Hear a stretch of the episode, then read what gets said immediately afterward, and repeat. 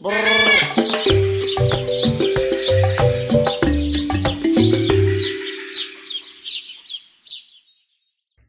es el principal cambio que nos ha dejado el COVID? Además de estar medio gilipollas con las mascarillas y ya no darnos tantos abrazos como antes. El trabajo remoto. Veíamos este gráfico el otro día de cómo no hemos vuelto a la oficina. ¿Y qué implicaciones tiene eso? Pues, oye, en cierto modo son muy positivas, ¿no? Pero, ¿qué más cosas hay ahí?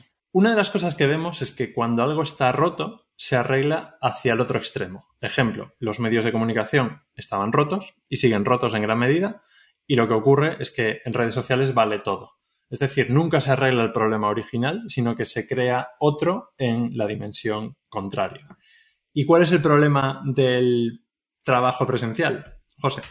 El hiperpresencialismo, porque sí, es estúpido, creo que es lo más improductivo del mundo y no favorece, pese a que se cree que favorece la colaboración y todos los temas que vamos a ver ahora, no creo que tenga más beneficios que más pros que contras. Pero, pues esta idea de trabajar en remoto desde una playa en Bali y, todo, pues es también muy romántica y poética y tiene también sus problemas, tanto para la empresa como para los empleados. Vale, pues vamos a esos problemas de lo que nadie te cuenta del trabajo remoto. Punto número uno, para mí, no permite la excelencia. Y esto es polémico. Y José no opina lo mismo. Pero hay un tuit de Martin Barsavsky que para mí lo define perfectamente. Yo he escrito un artículo enorme en el Confidencial hablando de esto, pero hay un tuit de Martin Barsavsky que lo define perfectamente en una frase. Y es, el iPhone no podría haber sido creado en remoto. Cuando quieres hacer un proyecto a un nivel muy, muy alto, es muy difícil hacerlo en remoto. Y aquí sé que voy a tener 20.000 haters que me dicen, no, es que mi SaaS de software súper tonto lo puedo hacer en remoto. Ya.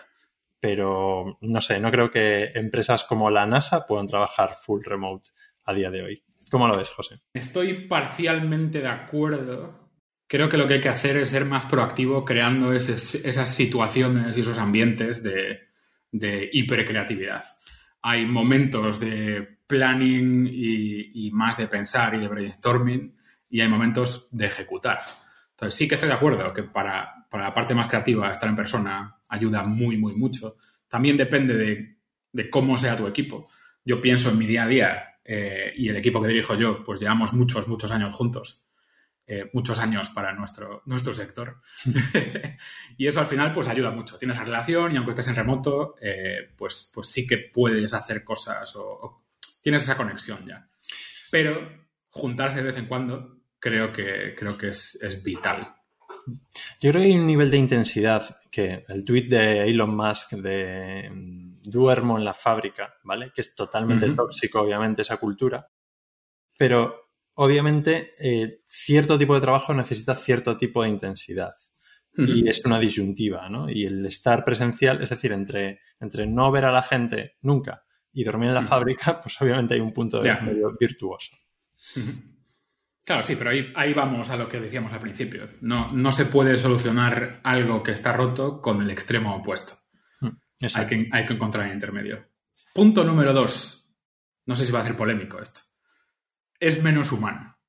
No, se deshumaniza el trabajo. No creo ni que sea polémico. Es decir, eh, para empezar, los humanos tenemos cuerpo y necesitamos tocarnos, empujarnos, vernos en tres dimensiones y eso mm, a nivel interacción humana es muy distinto.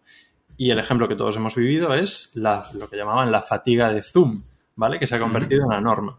Y yo esto siempre lo explicaba con un ejemplo durante el confinamiento, que me pasé tres meses eh, encerrado y luego trabajando en, remoto. Eh, cuando alguien me decía, oye, tienes cinco minutos para ver algo por Zoom, me daba una pereza tremenda si estoy en un sitio que me dice, oye, tienes cinco minutos para un café y te comento esto, es como, qué guay. Es decir, por ejemplo, los breaks se convierten en otro tipo de, interacción. No es lo mismo la voz que el chat, no es lo mismo, o sea, a nivel, eh, o sea, no somos máquinas, somos humanos, para bien y para mal, y necesitamos cierto tipo de interacción que no tenemos en remoto. Y los que, los gurús del trabajo remoto, como el colega de GitHub, tienen una, una guía de cómo hacer interacciones humanas en remoto y es lamentable. O sea, es lamentable. Nadie diría, jo, quiero celebrar mi cumpleaños así. No, quiero hacer una fiesta ni de broma, ni de broma. Son dinámicas eh, que yo explico como, eh, oye, ¿puedes montar a caballo si te falta una pierna? Pues sí, puedes. Ahora, ¿es deseable que te falte una pierna para montar a caballo? Pues creo que no, sinceramente. Entonces, esto es lo mismo. ¿Puedes compensar ciertas cosas en remoto? Sí. ¿Es deseable o es igual? No, no es igual. No, no es igual. Y mi, problema con estos temas es que siempre tiendo a mi, a mi ADN gallego de contestar a todo con depende. Eh, y yo pienso en mi propia experiencia, eh, llevo muchos años, y tú, Dani, igual, trabajando en remoto o, desde casa o como, como, se quiera llamar. Pero antes estaba en Londres, donde había una oficina y nos juntábamos. ¿Y qué pasa? Que también creo que tiene ciertos beneficios, pensando en el empleado sobre todo. Yo ahora que estoy en Orense, en mi burbujita, y sigo trabajando pues, a nivel muy internacional, reuniones todo el santo día, etcétera, etcétera, sí que me he convertido en un ser más social y por lo tanto más humano, yo creo, interactuando con mi entorno. Porque creo que en determinados casos también se produce que, tú estás en tu burbuja de trabajo aquí, mi empresa, eh, soy coleguita de gente de mi empresa que tiene muchos beneficios, convivo con la gente que está trabajando en mi coworking de otras startups y todo mi día a día es ese. Eh, y no hay nada más. Y a mí personalmente llegó un punto que me quemó mucho eso, el, coco. Todo el día hablando de los mismos temas, todo el día hablando de tecnología, de startups, de inversión.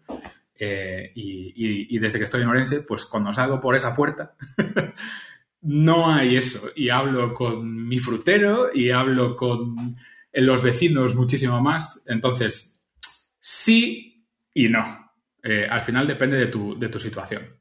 Pero fíjate, justo eso que dices, son los dos extremos de, tú es que dormías en la fábrica. Entonces, como dormías en la fábrica, es el equivalente, ¿no? Es decir, no es el punto virtuoso. El punto virtuoso no es estar en un entorno en el que solo se habla de eso, ¿no?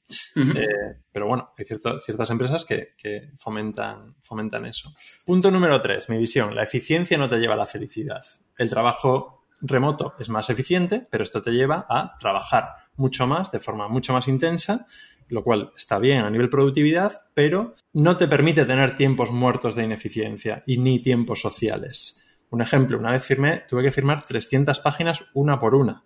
Totalmente ineficiente comparado con firmar por mail. Pero mientras hablaba con la gente, me reía, cambiaba la firma. Ese tipo de cosas no ocurren en un trabajo más eficiente, sino que es el, el coñazo de he digitalizado un proceso, espera que no me acuerdo del login, cómo era esto. Esto te genera una energía muy distinta a ciertas cosas más ineficientes. Obviamente soy el número uno defendiendo la eficiencia. Lo que pasa es que si la llevas al extremo, mm, te deshumaniza. Claro, sí, que estoy de acuerdo en que es menos humano, porque en el fondo eh, esos, esos minutos o esos tiempos muertos entre tareas, creo que cuando estás en remoto tienes que ser tú proactivo a la hora de, me acabo de agendar 15 minutos huecos para mirar al techo entonces, eso sí que es menos humano. Pero, repito, para mí personalmente depende del día que tenga, depende de la carga de trabajo que tenga. Hay días. Yo cuando teníamos oficina, eh, en general, cuando tenía mucho trabajo, no iba a la oficina. Iba a la oficina cuando tenía poco trabajo y podía permitirme esas paraditas, hablar con gente, reírme allí, reírme allá. Y necesitaba las dos cosas. Y cuando hacía mucho de uno, pues echaba de menos lo otro y viceversa. Creo que, creo que ahí está el reto. Otro tema y el, cuarto punto es que te quedas fuera. Es decir, es, muy fácil que se formen silos individuales, tanto de personas como de determinados equipos. Creo que esto es un problema más gordo para, para empresas que están parcialmente en remoto. O sea, en mi caso, en Techstars tenemos algunas oficinas semigrandes y mucha gente en remoto. Y en esos casos sí que te pierdes mucha información. Eh, hay que, la empresa al final tiene que ser mucho más proactiva a la hora de, comunicar y de documentar cosas y de estar seguro de que, de que la gente está en el loop. Pero aún en esa situación de documentamos todo perfecto, comunicamos todo perfecto, te quedas fuera porque al final esos cinco minutos en el pasillo antes de la reunión y los cinco minutos después que sigues hablando del mismo tema, pues la gente que está en remoto, en la documentación de la reunión o en la grabación, pues eso nos sale y suele ser lo más importante. Dani, ¿qué opinas? Hay un ejemplo brutal con esto que es, si habéis estado en una reunión en la que hay gente presencial y alguien entra en remoto, automáticamente esa persona se queda fuera. Es como el apartado al que no haces caso. Pues esto, que es un ejemplo muy claro en una reunión, yo creo que se lleva a nivel eh, organización. Se genera cierta cuchipandi o cierto entorno en la gente y el que está en remoto, uno, se queda fuera y dos, tiene una sensación de que está mucho más fuera realmente de lo que, de lo que está a nivel, claro, es que esto no me lo contáis porque esto me imagino que lo contaréis los que estáis en presencial. Es decir, hay una realidad, pero esa realidad se amplifica y genera una sensación un poco, un poco rara, incluso en la que esa persona suele tender a pensar que no está, no tiene tanto acceso a la información o tiene un puesto menos, digamos, senior del que tiene realmente por la percepción de, esto. Y esto liga muy bien con, con el punto número 6, que es como empleado individual, forjarte una carrera dentro de una empresa eh, trabajando en remoto es, es, mucho más complicado por esas conversaciones de pasillo, por la dificultad de construir una relación. Volviendo a lo que decía antes, creo que es diferente en una empresa en la que está todo el mundo en remoto eh, versus pequeños, pequeños eh, clústeres de gente en determinadas ciudades pero sí que te empuja a tener que ser mucho más proactivo a la hora de, y mucho más frío, ¿no? Y racional a la hora de planear de, oye, pues si yo me veo dentro de, dentro de esta empresa unos cuantos años y quiero hacer esto, esto, esto, acceder a este puesto, cambiar de departamento, sí que te obliga más a, pues tener esa frialdad planificando tus relaciones humanas hasta cierto punto. Uno de, los principales errores que se producen gestionando personas en una startup, y a mí me ocurre mucho, es no tienes una estructura de quién hace qué porque todo el mundo hace de todo. Y esto a mí me ha llevado muchas veces a que pido una tarea o asigno un proyecto a quien tengo más cerca o a quien acabo de hablar con él. Entonces es mucho más probable, para bien y para mal, que le acabe asignando un proyecto a una persona que tengo al lado y acabo de interaccionar con ella, que alguien que he tenido una reunión hace dos eh, semanas Mm, con esa persona. Incluso aunque el de al lado o la de al lado no haya tenido una reunión con esa persona las últimas dos semanas. Y punto número 6, y este vuelve a ser polémico, pero estoy dispuesto a defenderlo hasta la muerte, aprendes menos. Y aquí todo el mundo dirá, no, pero si el contenido está, la documentación es buena. Primero, la documentación no es buena en ningún sitio y el contenido, claro que está, pero el contenido es commodity y lo importante es el entorno de aprendizaje. Y esto probablemente lo sabréis porque, salvo muy pocas excepciones, realmente aprendes algo cuando tienes un entorno que te ayuda a aprenderlo. Tú puedes aprender cosas en, YouTube o en Coursera o leyendo libros, pero cuando interiorizas realmente algo es cuando tienes eh, gente a tu alrededor, incluso en remoto o no, que te ayuda en ese proceso y que aprende contigo, que genera ese tipo de, de vínculo, ese tipo de entorno de aprendizaje. Por eso esto nos ocurre desde niños y, por eso el homeschooling pues, pierde una parte muy importante. Pero creo que es muy importante entender que el contenido es commodity. Muy bien, a partir de 2010 ya todo el contenido está prácticamente online. Puedes acceder a él de forma eh, muy eh, económica y accesible, pero lo relevante es ese entorno. El ejemplo que yo he vivido más fuerte en los últimos años, Y Combinator, la aceleradora competencia del trabajo de José. Eh, prácticamente todo su contenido está online.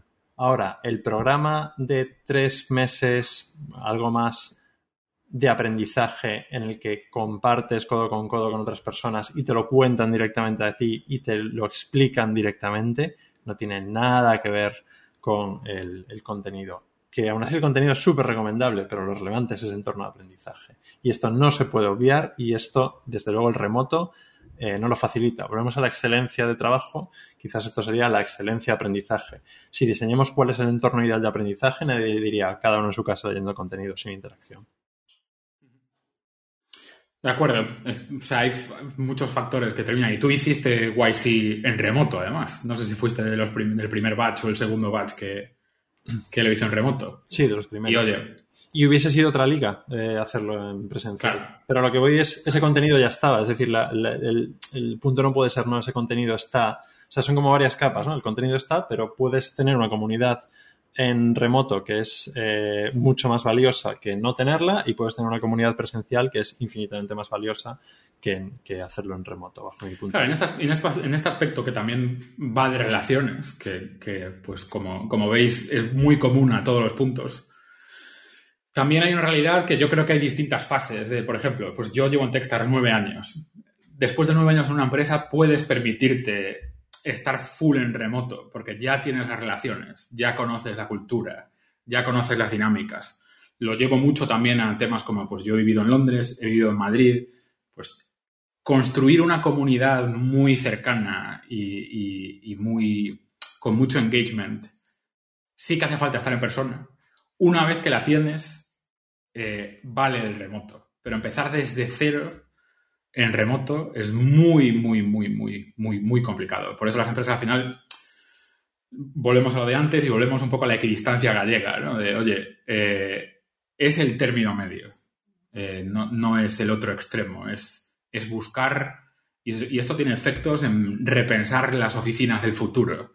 Si nos movemos a algo más híbrido, de, oye, pues yo estoy en mi casa X días y esta semana mi equipo va a hacer un offsite, eh, eh, y necesitamos un espacio que esté diseñado para precisamente facilitar esa fase más creativa, Si estoy sentado ante el ordenador contestando mails yo solo y no tengo que trabajar en equipo, pues, pues en realidad puedo estar donde, donde quiera. Hay un punto intermedio para mí que es empatizamos más de forma presencial. Y esto aplica también a redes sociales, de hecho, una, una, teoría de las redes sociales. ¿Por qué hay cierta tendencia al odio en redes sociales?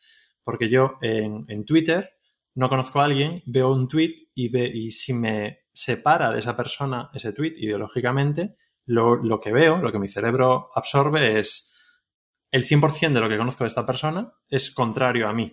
Voy a ir a por él. Sin embargo, imagina que yo lo veo en persona y me tomo un café con él Digo, vaya, le gusta el café como a mí, se sienta como yo, tiene dos ojos y dos orejas como yo. El cerebro dice, vale, me une un 90% a este ser humano y me separa un 10%. Y esto aplica también a cosas como eh, la propia interacción incluso con la gente con la que te llevas bien. Yo recuerdo el shock de ver una foto eh, de una persona con la que llevaba dos años trabajando, ver una foto con su hijo de pie, en pantalón corto, en plan, ah, tiene piernas, tiene, mira cómo es de alto, mira. Y, ese tipo de interacción inconscientemente te hace empatizar más con esa persona, el conocerla más. A nosotros, eh, yo he vivido muchas experiencias de ese estilo, de nosotros hacemos varias veces al año offsites en persona y, y el mes después de un offsite en persona eh, todo es happy flower y todo el mundo se quiere y se ama. y después de un mes más o menos vuelve a haber las, fricciones que siempre ha habido, etcétera, etcétera. Es como una montaña rusa de, emociones precisamente por esa interacción en persona. Oye, estos últimos seis meses eh, hablando por Zoom y por mail, te llegué a odiar un poco, pero ahora, joder, que hemos hablado de mil historias y de nuestras vidas ya te odio un poco menos, pero dentro de un mes te vuelvo a odiar, no te preocupes. Totalmente, y hay cosas que unen, hay, hay entornos que unen. Hay un, filósofo que contaba la historia de la guerra civil americana, en la cual ya al final de su vida mm, decía, eh, yo no deseo otra guerra, pero yo mm, si pudiese tener los mismos resultados de eh, eh, acabar con la esclavitud, etcétera, etcétera, positivos, sin la guerra no cambiaría el pasado. ¿Por qué? Porque lo que ocurrió ahí me marcó. Es como muy, muy fuerte, pero también ocurren cosas más sencillas. Al final hay cosas que te unen, la interacción te une, el ir a buscar un restaurante juntos te une, el resolver un problema te une, y esto no ocurre online. Se limita a esos trabajos. Y esto está relacionado con el último punto, que es no fomenta el compromiso el coste de cambio de pasar de una empresa en remoto a otra es más fácil, desde luego no es más difícil que el hacerlo en, presencial. ¿Por qué? Ya no solo por la parte, digamos, mm, operativa de a qué distancia estás o moverte, etcétera, etcétera, sino por la parte humana. Aunque tengas buena relación con tus compañeros en remoto, no tienes eh, no vas a jugar al tenis después con ellos o no vas a tomarte una cerveza después con ellos. Entonces, esto convierte por defecto el cambiar de un trabajo a otro en desloguearte de una cuenta, loguearte en otra cuenta, ¿no? Y hacer el onboarding y demás, pero digamos a nivel más allá de lo profesional, el coste de cambio es mucho más sencillo. Entonces, uno, para ti es más sencillo y dos, estás trabajando con gente cuyo coste de cambio es más sencillo, va a tener menos rotación, por tanto vas a tener menos implicación. Y el compromiso a largo plazo te acaba generando cosas positivas. Una cosa, antes de seguir, os recordamos que este podcast está patrocinado por Fuel,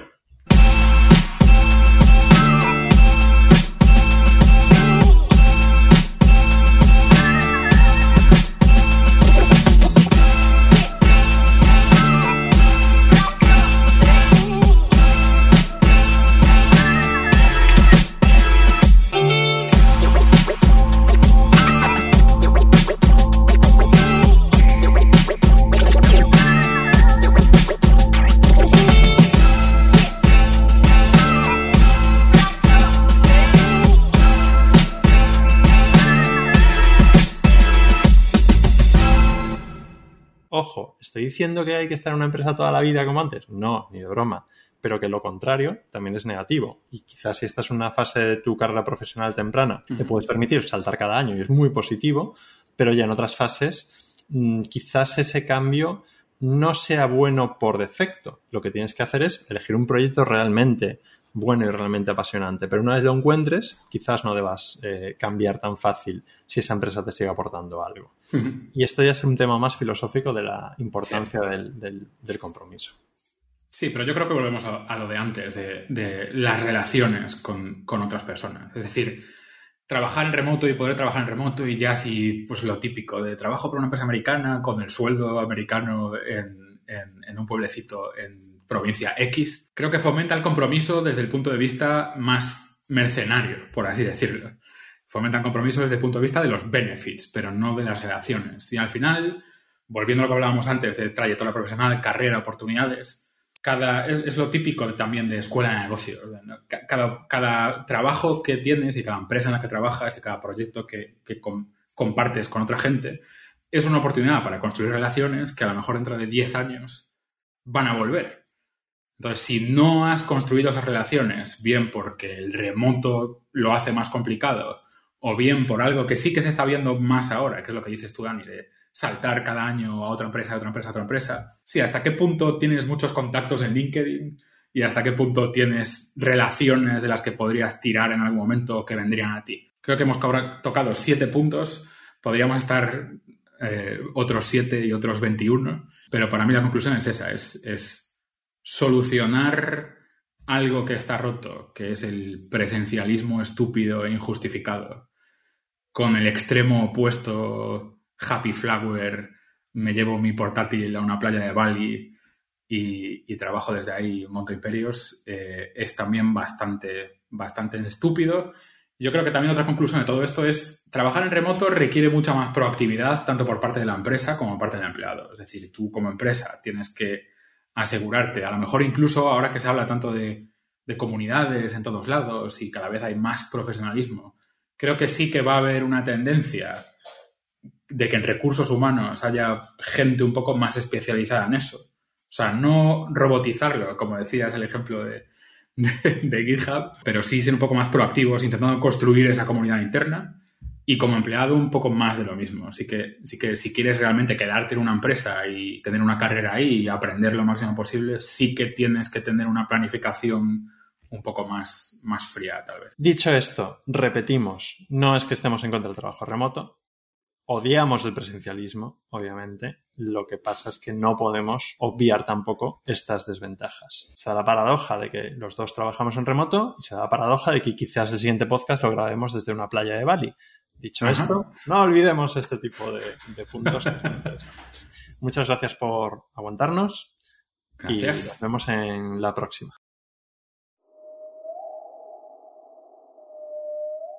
Eh, ¿Sabes qué creo que vamos a tener que editar?